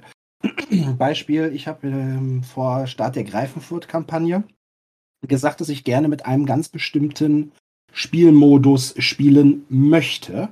Denn es geht mir darum, also die, das ist eine Kampagne, die einfach das Thema Krieg, Feldzug, Belagerung thematisiert. So, wenn man das rausnimmt, dann ist da nicht mehr viel übrig. Mhm. Ähm, das hat viele, viele Aspekte, äh, werden da angeschnitten. Verlust von Bürgerrechten, ähm, die Grausamkeit, die Entscheidung, töte ich jemanden. Ist der, wie, wie es so schön im Herrn der Ringe äh, dargestellt, wo Faramir vor dem Haradrim steht, der gefallen ist und da auch sagt, ich weiß gar nicht, ob er überhaupt freiwillig hier ist. Ich kenne ihn doch gar nicht und trotzdem sollen wir Feinde sein. Ja, so, solche Themen. Bis hin dazu auch wirklich zu schauen, okay, was passiert mit mir? Gleichzeitig aber, Moment mal kurz, wenn wir uns in einer belagerten Stadt befinden, die mit Katapulten beschossen wird, wo eindeutig Katapult, Kugeln, Steine, Felsblöcke in der Stadt landen, habe ich gesagt, ich würde das euch so beschreiben, dass wenn ihr gerade in einem Haus seid, ihr seht einen Schatten auf euch zukommen, ihr könnt immer noch handeln. Aber wenn ihr ganz klar sagt oder wenn ihr ganz klar sagt, nein, ich werde diese Truhe jetzt knacken, dann kracht dieser Felsblock auf dieses Haus. Mhm. Und da hatten wir auch in dem Vorgespräch zur Kampagne, das war gut, dass ich es angesprochen habe, weil das ein ganz, ganz heikles, ähm, ganz heikles Prinzip ist. Das ist äh, von der Runde dann auch, äh, es ist von der Runde dann abgelehnt worden. Das war dann auch vollkommen okay für mich, weil dafür sprechen wir ja miteinander. Ähm, und haben dann die Kampagne dennoch mit viel Spannung. So, aber wichtig, dass man sowas thematisiert. Andererseits wieder, ja, Charaktertod. Ich erinnere mich zum Beispiel an die Filiasson-Kampagne. Die hatten ähm, Niam Goldhaar ein bisschen zentraler und ein bisschen mehr aufgebaut, dass die auch mehrfach gesehen haben. Eine alte Elfe und äh, DSA ist es ja so, dass Elfen wirklich erst dann sterben können, wenn sie ihr inneres gefundenes Lebensziel erfüllt haben. Ja, und um jetzt nicht komplett äh, das Ziel dieser Reise zu spoilern, ähm, Niam Golter hatte dann ihr Lebensziel erfüllt. Und ähm, das gab richtig Konflikt in der Runde. Ähm, denn durch die Agitation der HeldInnen wurde ihr Lebensziel erfüllt. Und sie mussten sich dann fragen, okay, ist es uns das wert? Wollen wir das? Wollen wir dann nochmal mit ihr drüber sprechen?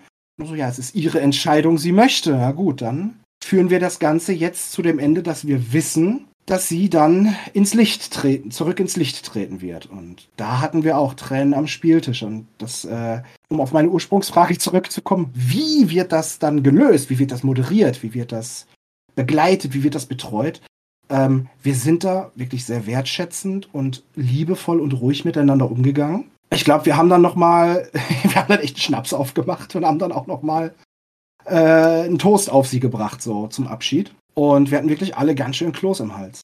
Also richtig liebgewonnene NSC, ähm, die dann quasi entschwunden war. Und das ist, hat sich wirklich lange, lange, lange, äh, haben wir da auch noch dran zurückgedacht. Und im Sinne einer, ähm, im Sinne einer positiven Trauerbewältigung ähm, mehr und mehr po mit, mit, positiven Erinnerungen besetzt. So. Und das war wirklich schön. Also das hat wirklich schön hingehauen. Mhm. Hey, wo wir jetzt gerade da sind bei dem Thema, um da langsam ein bisschen aus der Schwere und der Tiefe rauszukommen, aber ähm, also leite ich mal über in die Frage, gibt es innerhalb der Dramaturgie, gibt es innerhalb vom Verlauf von Abenteuern oder Kampagnen Stellen, wo man einfach mal tiefer im Charakterspiel drin steckt ähm, oder ähm, weniger tief oder also mehr eintaucht, mehr, mehr ins Acting geht äh, oder ins Method, sogar ins Method Acting geht oder eben ähm, oder eben weniger. Ist das sinnvoll? Ist das sinnhaft? Würdet ihr das fördern? Wie, wie geht ihr damit um? Befürwortet ihr das? Wie, wie, wie steht ihr dazu? Habt ihr das überhaupt schon mal äh, erlebt? Mhm. Du meinst jetzt als äh, Meister oder als oder was die Spieler dann machen? Ich nehme, ich nehme an Meister, oder? Also aus Spieler. Nee, oder auch äh, Spielercharaktere. Ist man mehr in dem Charakterspiel drin oder zieht man sich dann noch irgendwann mal ein bisschen raus und macht mehr Rolle und Funktion und Fähigkeiten, Meta?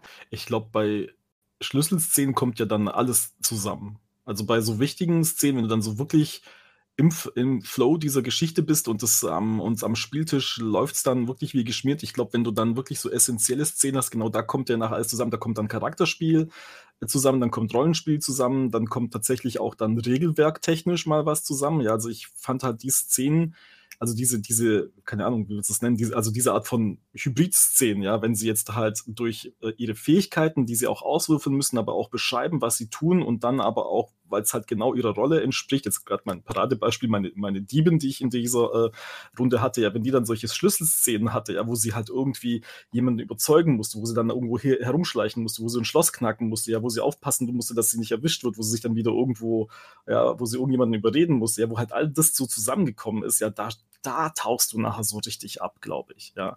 Und dann hast du wieder so Szenen, wo man halt dann die Zügel so ein bisschen lockerer lässt, wo dann auch mal so ein bisschen nebenher Scherze gemacht werden, die zwar noch so ein bisschen in-game bezogen sind und dich halt nicht aus Emotionen rausreißen, aber ich glaube, du merkst halt schon, also gerade so bei diesen wichtigen Schlüsselszenen, dass dann, äh, dass dann halt bei Spieler als auch bei Spielleiter das Rollen- und Charakterspiel dann, dann das wird dann wirklich, das kommt dann wirklich so zum Tragen. Ja, ja. Ich muss noch meine ja, Gedanken sortieren. Genau, jetzt musst du erstmal okay, überlegen. Sehr gut. hm. Dann würde ich mal kurz einspringen. Ähm, ja. Also ich denke, dass es sowohl als Spielleitung mit verkörperten NSC als auch SpielerInnen oder SC wichtig ist, an manchen Punkten die Darstellung oder auch Selbstdarstellung zurückzuschrauben um sich dann jetzt, um, um zum Beispiel, um jetzt doch mal einfach durch diese Tür jetzt endlich durchzugehen, um in den nächsten Raum zu kommen. Und nicht noch dran zu lecken oder noch mal zurückzulaufen und eine Suppe zu kochen oder, oder, oder, oder. So lustig und toll das Charakterspiel auch ist, manchmal ist Progress auch einfach mal dran. Wenn sie es so. Wenn denn gebacken kriegen, die Charaktere. Ich hatte da gerade so eine Szene im Kopf. Ja, ich, hatte, ich musste einfach gerade an die Schwaflis denken. Oh. Äh, im, im, unter dem Nordlicht, das war so geil. Ich fand es total toll. Also ein, ein, ein riesengroßes Herz geht raus an euch, ihr seid so klasse. ähm, und, äh, und, äh, und, und dennoch finde ich, das ist ein gutes Beispiel so dafür, dann irgendwie zu schauen, ähm, bleiben wir jetzt in irgendwelchen Punkten, die auf einzelne Charaktere bezogen sind, auf deren einzelne Aussagen, deren eigenen Themen, oder kümmern wir uns jetzt doch um den Drachen? Da vor uns. Ja? Man könnte Stunden damit verbringen, wenn einer einen Monolog auspackt oder eine. Ah, oh, diese Szene erinnert mich an. Doppelpunkt. Bis zum Ende des Spielabends wird geschwafelt. Möglich. Ich, ich könnte das und ich fürchte, ich habe das in der Vergangenheit auch schon mal gemacht. Aber ja. Ähm, Coco, Felix, Ali, ihr wisst, wovon ich ah. spreche. Es tut mir leid. Aber gut. Ja, mhm. ähm, genau, dazu. Also, beziehungsweise, es ist dann ja auch eine Sache auch der Erfahrung der, der Mitspielenden. Ne? Also dann wirklich jedem NSC oder jede, äh, jeden Abend am Lagerfeuer das Lied zu singen oder zu erzählen, mein Name ist Alrik, meine Eltern wurden von Orks erschlagen, ist dann auch irgendwann, ist dann zwar Charakterhintergrund, aber, oder ist dann eben schönes Charakterspiel, so auch immersiv, medial ausgestaltet, aber ich glaube, Mm, man kann das selbst lernen, das dann auch richtig zu würzen, zu dosieren und auch zum richtigen Zeitpunkt zu bringen. Hm. Ich muss jetzt kurz diese Szene loswerden, wieso ich vorhin gerade so, so mhm. lachen musste. Ähm, echt so übertriebenes, äh, also was heißt übertriebenes Rollenspiel, aber du hast ja vorhin gemeint, so, hey, ihr müsst doch nur durch die Tür gehen. Ja, und schon geht's weiter. Und dann hatten wir hatten mal so eine Szene bei, bei Staub und Sterne, als es nachher mhm. so so zur, zur gurischen Wüste hochgegangen ist, dann ist doch da irgendwo so eine riesen Pforte, ja. Diese, diese furchteinflößende, riesige schwarze Pforte, die auf einmal vor dir steht. Ja, und meine Charaktere, die hatten einen NPC dabei, ja, aber meine Spieler, echt, die so, oh Gott, ja, da kann, da kann irgendwas passieren. Vielleicht, wenn du sie anfasst, dann fällst du tot um oder irgendwie sowas, ja. Und dann haben die rumgemacht. Die haben eine halbe Stunde rumgemacht an dieser Pforte, ja, und sich beraten. Wer fasst die an? Wer geht da zuerst durch? Bla, bla, bla, bla, bla. Ist überhaupt, ist die überhaupt offen und so weiter und so fort, ja. Und ich habe halt echt so gedacht, so, Leute, was macht ihr denn da? Ja. Und als die sich halt echt, die konnten sich nicht irgendwie einigen, wie sie jetzt diese Pforte untersuchen, dann habe ich halt den NPC, den sie da, da dabei hatten, ja, der ist dann halt einfach hingegangen und hat sich halt einfach mal aufgestoßen, ja, und die standen halt alle da so, ja, Kinnlade runter und die so, wie, die ist offen und die ist nicht magisch versiegelt und man wird nicht zu Asche verbrannt. Ich so, nein.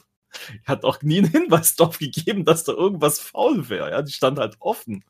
Ja, oh Mann, echt, wir haben da so gelacht an, den, an der Stelle dann, echt, das ist so geil gewesen. Echt, das ist so witzig gewesen. Und, und das ist halt nach, und da habe ich mich, also jetzt aufgrund des Gesprächs halt gefragt, weißt du, wo, ist halt schon lange her, aber wo war dann auf einmal so dieser, dieser, dieser Moment, wo das dann so gezündet hat, ja, dass die halt vor der Pforte, die ich gar nicht besonders beschrieben habe, sondern halt eben klischeehaft eigentlich beschrieben habe, ja, so beiläufig, dass die gesagt haben, da muss irgendwas Besonderes an dieser Pforte sein und wir machen jetzt eine halbe Stunde dann rum. ja, so. Und dann noch völlig umsonst. ja. Ja, sorry, Vielleicht. das muss ich nicht noch loswerden. Ja. Gut. Josi, wir haben dir Zeit gekauft. Ja, sorry. Danke. Beziehungsweise jetzt bitte schön. Um, ähm, ich ich finde es sehr amüsant. Ich glaube, die Türen Aventuriens sind die Weggabelungen in Fate. Also durch Türen gehen die alle so durch.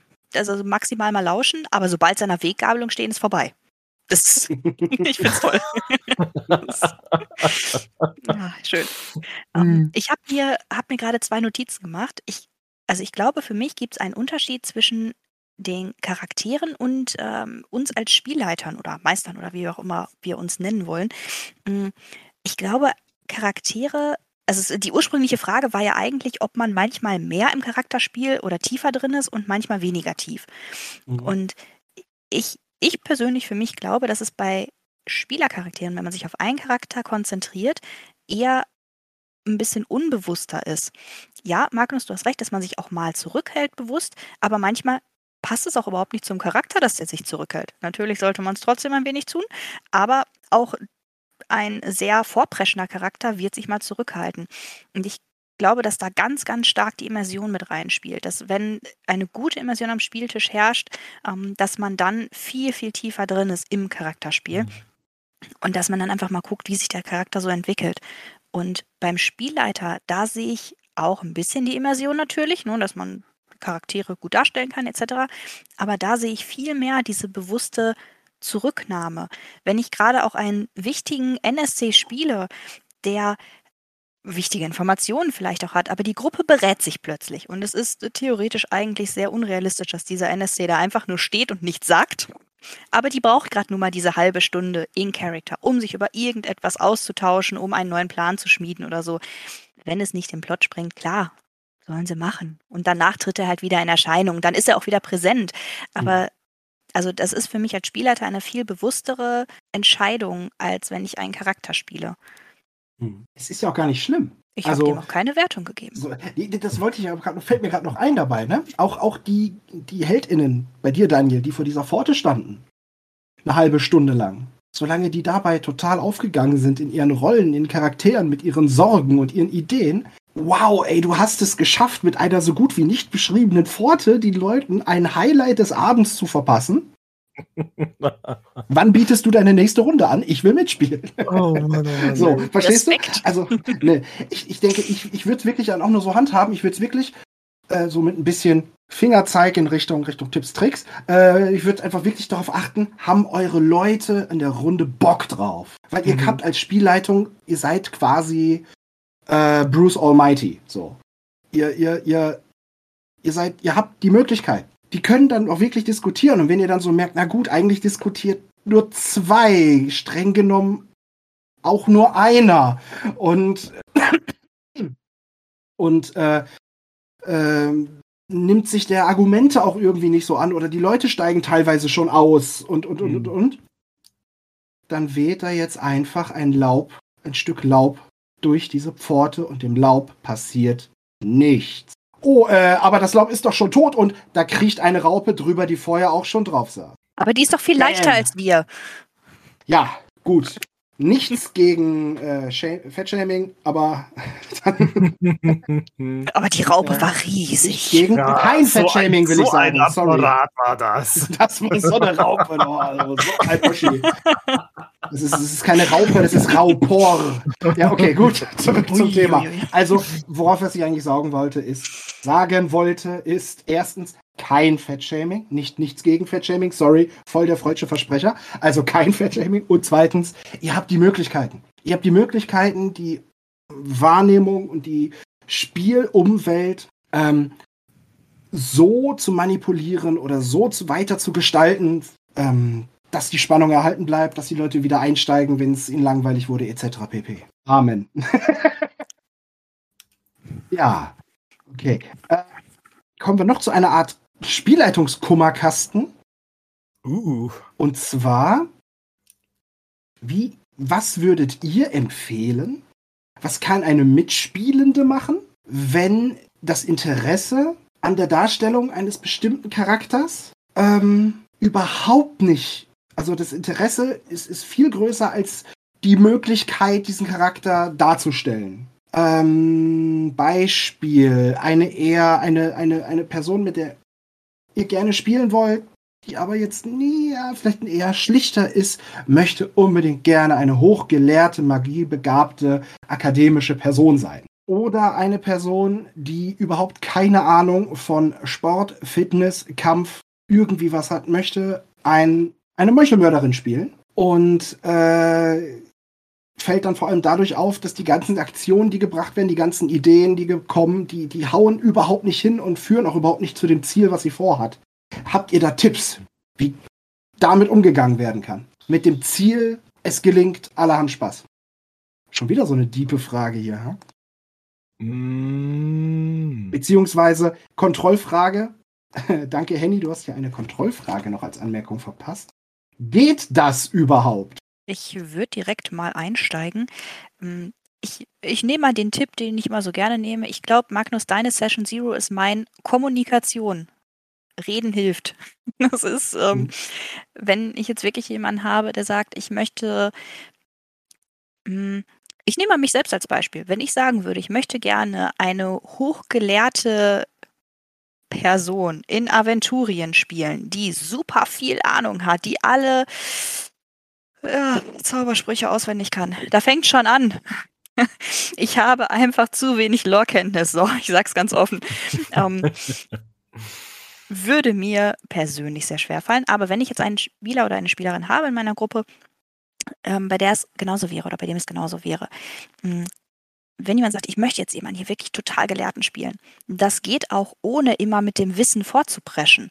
Es ist ja ein Unterschied, ob ich jemanden spiele, der sehr viel Wissen hat. Wenn es jemand ist, der wirklich Wissen richtig viel hat, würde ich da auch die Empfehlung geben, entweder sich Wissen anzueignen für diese Rolle oder gegebenenfalls halt auf äh, Proben zu vertrauen, dass dann das Wissen peu à peu zugeführt werden kann. Äh, wenn es aber darum geht, einen ähm, extrem ähm, redegewandten oder intelligenten Charakter oder auch beides von mir aus darzustellen, was dem Naturell ähm, des Spielers oder der Spielerin vielleicht weniger entspricht, weil vielleicht eher etwas stiller, zurückhaltender etc., kann man das entweder auslegen, dass man wirklich sagt, okay, nur in ganz gewissen Situationen kommt auch ähm, der Charakter so aus sich raus. Zu sagen, hier eigentlich ist diese hochgelehrte Person ähm, auch relativ zurückhaltend, weil die erachtet das überhaupt nicht als wertvoll, hier zu solchen Banalitäten vielleicht mal ähm, etwas zu sagen. Aber dann, wenn es um die Thematik geht, in der sie halt selbst so gebildet ist, dann halt auch wirklich ähm, vorzupreschen. Das ist, könnte angenehmer sein für den Spieler, die Spielerin, ähm, wenn es gar nicht funktioniert. Also wenn es wirklich überhaupt nicht dem Naturell entspricht, erinnere ich mich, mich tatsächlich an eine Geschichte, ich glaube, die hattest du mal, Daniel, gesagt, mit einem Charakterwechsel. Ich hoffe, ich habe das richtig im Kopf, dass man dann mhm, sagt, genau. okay, vielleicht passt es doch eher mit einem anderen Charakter. Genau, das hätte ich jetzt, das hätte ich jetzt als einen von beiden Vorschlägen genommen. Also die äh, Mai, die bei uns in der Gruppe gespielt hat, ganz liebe Grüße an Mai, falls du das hier mal hören solltest. Ja, die hatte, das war jetzt ähm, auch ein, äh, die war auch vom Naturell her eher zurückhaltend, ähm, eher still, ähm, hat aber das, das halt aber trotzdem alles ähm, auch genauso super intensiv und immersiv mitbekommen wie andere auch. Ja, die, die ist ja von Anfang bis Ende dabei geblieben, hat aber mit einer Amazone angefangen und die hat nicht richtig in die Rolle irgendwie reingefunden und ähm, hat dann irgendwann auch selber gesagt, so, nee, sie guckt sich jetzt doch nochmal andere Charaktere an und dann hat sie gemeint, so, Elfe würde eigentlich besser zu ihr passen, weil die halt einfach so ein bisschen stiller wohl sind und das hat dann wunderbar gepasst, ja. Die war aber immer zur Stelle, wenn irgendwas, äh, wenn man, wenn man äh, die Elfe gebraucht hatte, also die, die hat auch bei der Geschichte mitgefiebert, aber hat eben auf ihre Art, ja. Die war halt da einfach ein bisschen anders als, als die anderen beiden. Und die, ähm, die anderen beiden Mitspieler, die am Ende übrig geblieben sind. Also wir haben es am Ende zu dritt fertig, mit drei Spielern fertig gebracht, diese Powerrad-Kampagne. Der andere Tipp wäre jetzt eigentlich gewesen, dass man, man muss ja, wenn man jetzt beispielsweise einen hochgelehrten Magus oder Magierin spielen will, dann muss man ja selber nicht unbedingt so daher schwafeln, sondern dann sagt man halt nur, ich schwafel jetzt halt einfach zehn Minuten lang irgendwie einen super tollen Monolog. Also man kann es auch umschreiben. Ja, das würde ja dann, das würde ja dann als Notlösung ja auch gehen. Ja, dass man halt eben sagt, man macht es halt, man beschreibt halt eben einfach wie in so einem, wie in so einem Roman. Was macht denn dieser Charakter jetzt, ohne dass man das dann tatsächlich aussprechen muss? Das würde ja zur Not auch gehen. Spricht ja nichts dagegen.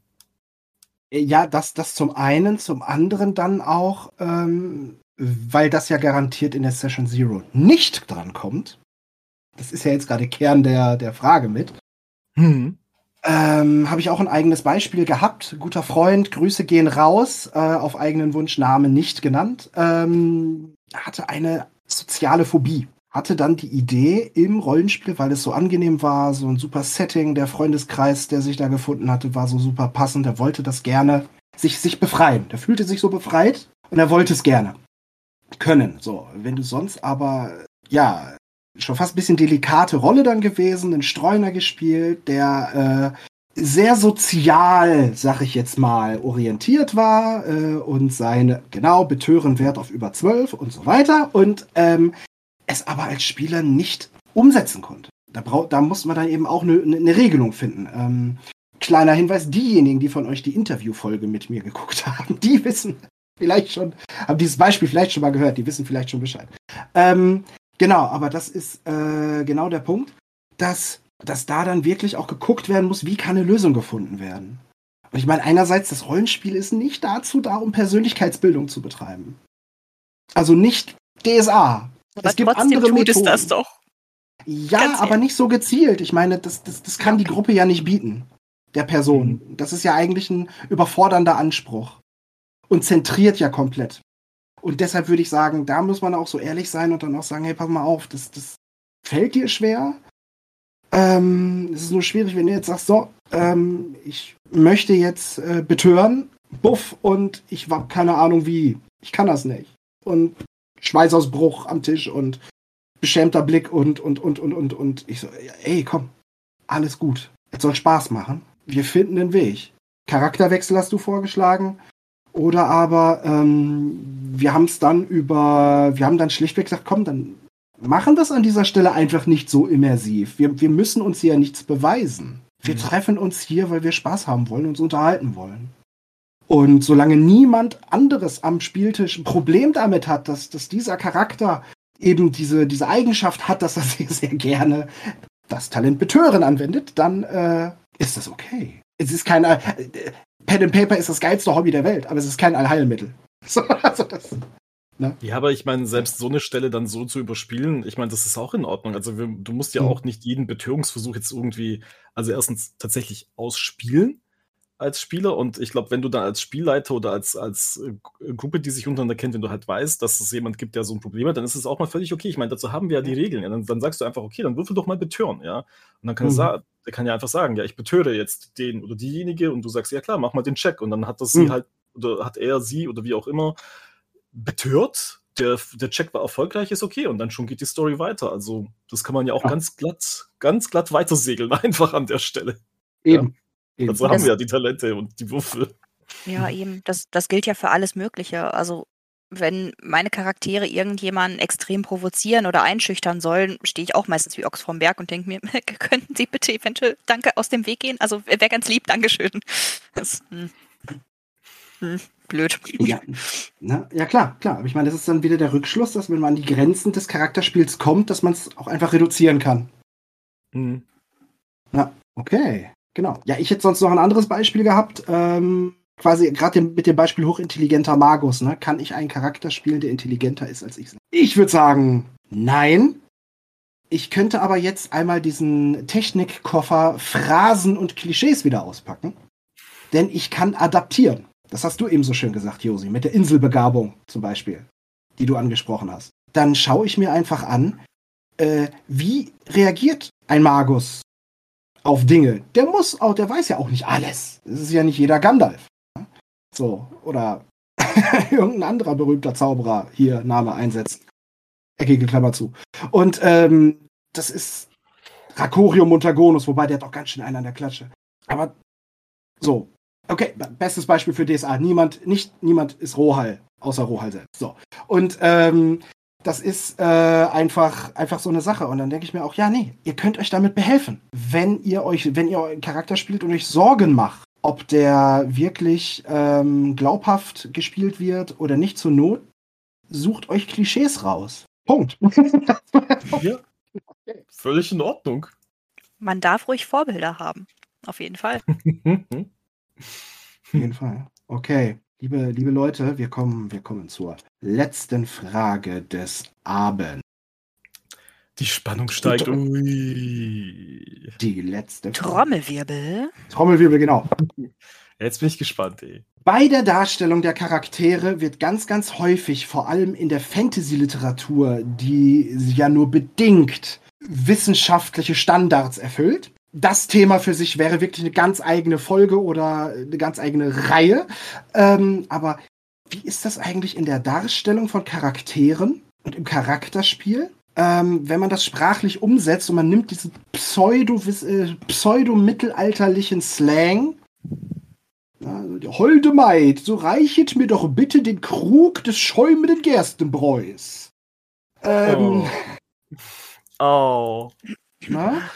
Ähm, also, wie würdet ihr damit, wie würdet ihr, jetzt mal ganz seicht zum Abschluss, wie würdet ihr, äh, wie, wie, seht ihr das?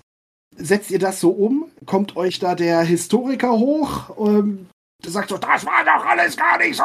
Oder, äh, oder ähm, wie, wie, wie geht ihr damit um? Also, nur um es einmal kurz historisch einzuordnen, das ist eher die Sprache der Romantik die nicht im Mittelalter stattfand, sondern eher während äh, Hochdeutsch sich äh, aus der Sprache des preußischen Beamtentums hervortat. Ja, aber ich meine, wir reden ja über eine Fantasy-Welt. Wir reden ja nicht von einer Mittelalter-Simulation. Also von daher, wenn du willst, dass die da so reden, dann reden die halt so, ja.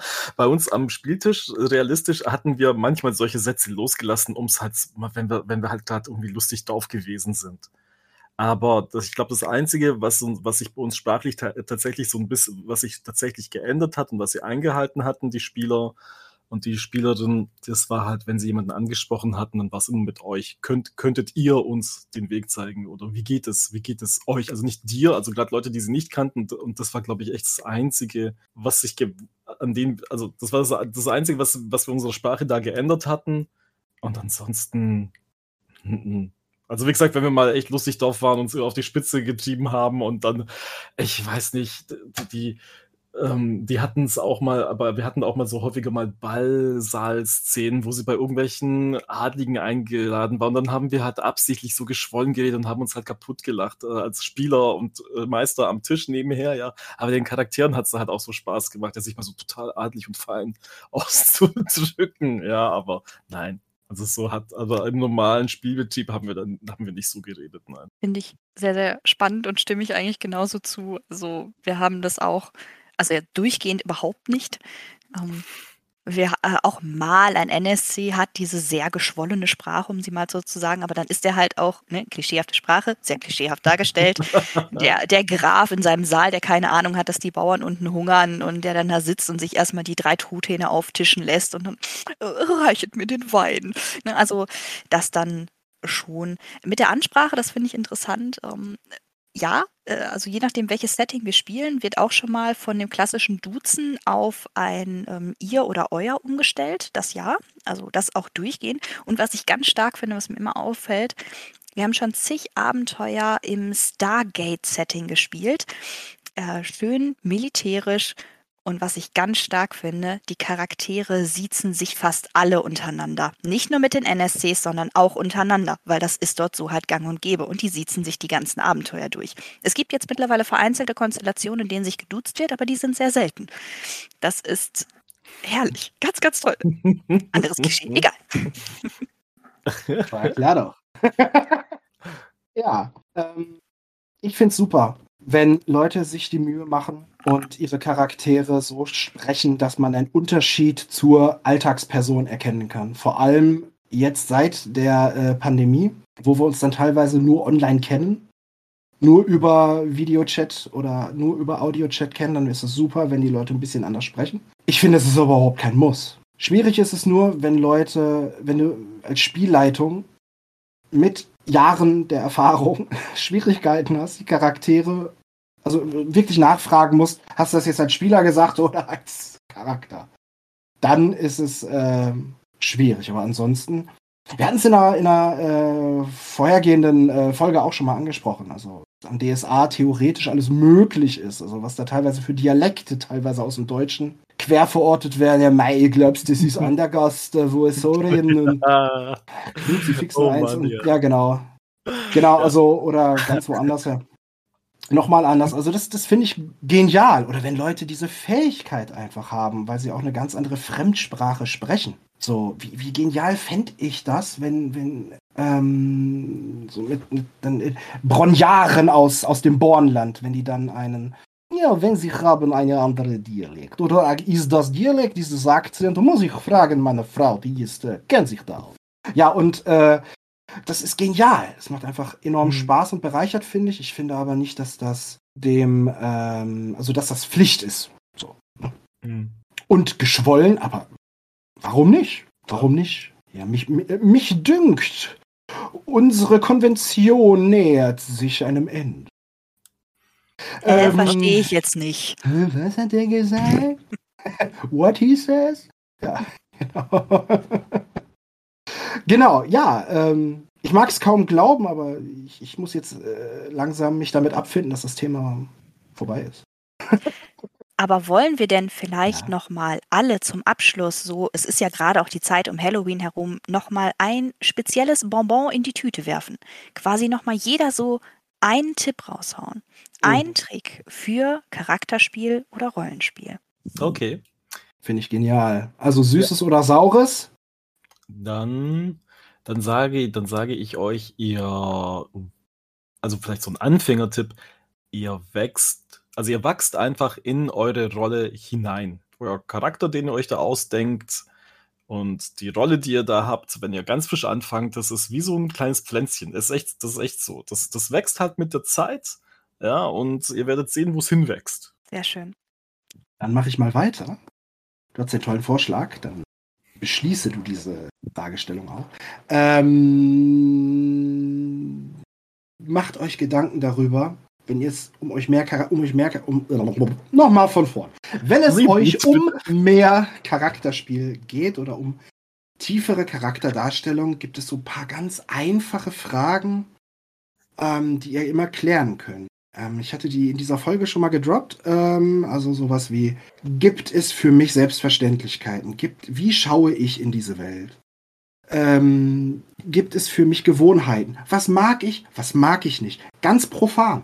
Es ist schon bereichernd, wenn der Torwaller in der Taverne abends sagt, bei Swafne, ich hoffe, dass sie diesmal keine Koriander an den Reis machen. Ich hasse Koriander. Ja? Ich hasse auch Koriander. Okay. So, also macht euch Gedanken darüber, für und wieder Vorlieben, Abneigungen, Ängste, Sehnsüchte. Da kommt schon ganz schön was zusammen, wenn ihr nur ein paar Minuten euch nehmt und ihr könnt das Stantepede, da bin ich überzeugt. Und ansonsten bin ich ganz bei Daniel, ihr wachst da rein. Auch sehr schön. Ich möchte dem noch eine während des Rollenspiels aktive Phase mit hinzufügen, nämlich Körpersprache.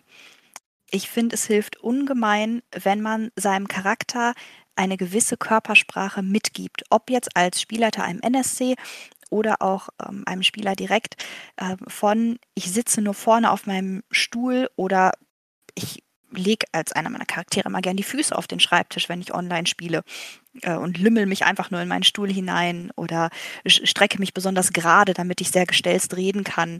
Ähm, und ich kann auch empfehlen, wenn man sagt, ich bin vielleicht noch am Anfang dieser kleinen Pflanze, ich habe da erst sowas gesät und sie ist noch nicht so groß und ich weiß noch nicht, wo sie hinwachsen soll, kann ich echt empfehlen, mit einem Charakter spazieren zu gehen.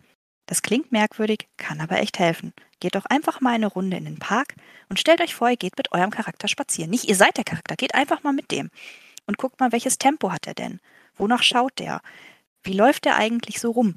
Und wie reagiert er auf andere Menschen? Weicht er denen eher aus oder geht er eher in deren, ähm, ja, in deren Umgebung quasi? Habe ich auch mal mit meiner Streunerin in DSA gemacht und es hat mich ungemein weitergebracht, um zu schauen, ach, die ist gar nicht so zurückhaltend, wie ich bisher dachte. Die will, die will richtig. Ja, und das ist mein Tipp. Körpersprache und spazieren gehen. Macht doch Spaß, man ist an der frischen Luft.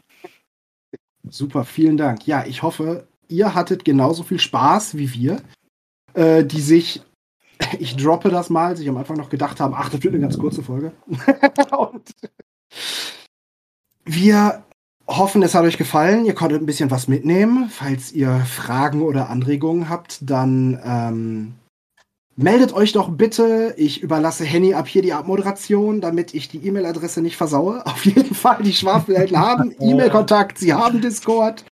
Ähm, meldet euch einfach bei uns und ich verabschiede mich an dieser Stelle als erster der Runde und sage bis bald, habt viel, viel Spaß und genießt unser geniales Hobby.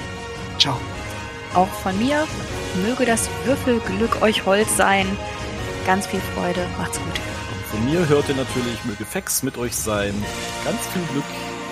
Gewogenes Schicksal. Bis zum nächsten Mal. Tschüss. Ja, ihr lieben ZuhörerInnen, das war Meistergespräche, der dritte Teil von drei Teilen des Themas Charakterspiel im Rollenspiel. Mein Name ist Meister Henny, ja, und ich durfte an diesen drei Teilen nicht dabei sein. Nein, genauer gesagt hatte ich privat, ähm, konnte ich die Ressource Zeit, wie wir alle, so gut gebrauchen, dass ich mich gefreut habe, dass meine Trinität an Weisheit, Intelligenz und Schönheit, ja, teilt es mal auf, wer auf wen was zutrifft, ähm, einmal übernommen haben. Und ich fand es auch sehr spannend, mal zuzuhören, auch wenn ich zu der einen oder anderen Sache eine komplett andere Meinung gehabt hätte. Aber das wird sich bestimmt noch irgendwann ähm, die Möglichkeit ergeben, dass ich mich dazu äußern kann. Die Meistergespräche gehen am Ende, Ende November natürlich weiter mit dem Kummerkastenthema. Das heißt, wir stellen uns den Community-Fragen, die wir bereits gesammelt haben und an dieser Stelle natürlich auch an euch, wenn ihr Fragen habt für die Folge Ende November und ihr diese Folge hier gehört habt, dann schickt uns doch die Fragen über das Spielleiden, das Meistern. Spielleiden, das ist auch ein schöner freudscher Versprecher. Das Spielleiten und äh, DSA und Rollenspiel im Allgemeinen. Oh, ich kriege eine Nachricht. Ah, von einer Meisterin. Hallo Josi, ich antworte dir gleich. Ähm, aber ihr könnt uns natürlich auch Fragen zu anderen Dingen stellen, die euch auf den Nägeln brennen. Also wenn ihr irgendwas anderes über uns wissen wollt äh, oder irgendwelche Empfehlungen oder Gedanken zu irgendwelchen Dingen, dann äußern wir die natürlich auch gerne, wenn es denn sein muss. So, ich verabschiede mich als Meister Henny wieder gesund und bereit für die Schwafelhelden und die Meistergespräche, die dann auch bald beide weitergehen und ich verbleibe als euer ewiger Geschichtenwelten, äh, ewiger Geschichtenspinner, Weltenerzähler und so weiter. Ihr kennt das, ihr kennt meinen Spruch und äh, bleibt gesund, rollt die Würfel auch im Namen der MeisterInnen und SpielleiterInnen hier aus diesem Podcast. Kontaktiert uns bei Facebook, Twitter, Instagram. Die Adresse übrigens mag uns einmal aufschreiben, ist depesche.schwafelhelden.de und die Discord-Adresse ist discord.schwafelhelden.de. Bis dahin, bleibt gesund, rollt die Würfel und alles andere, was es sich rollen lässt. Und wir hören uns das nächste Mal. Macht's gut.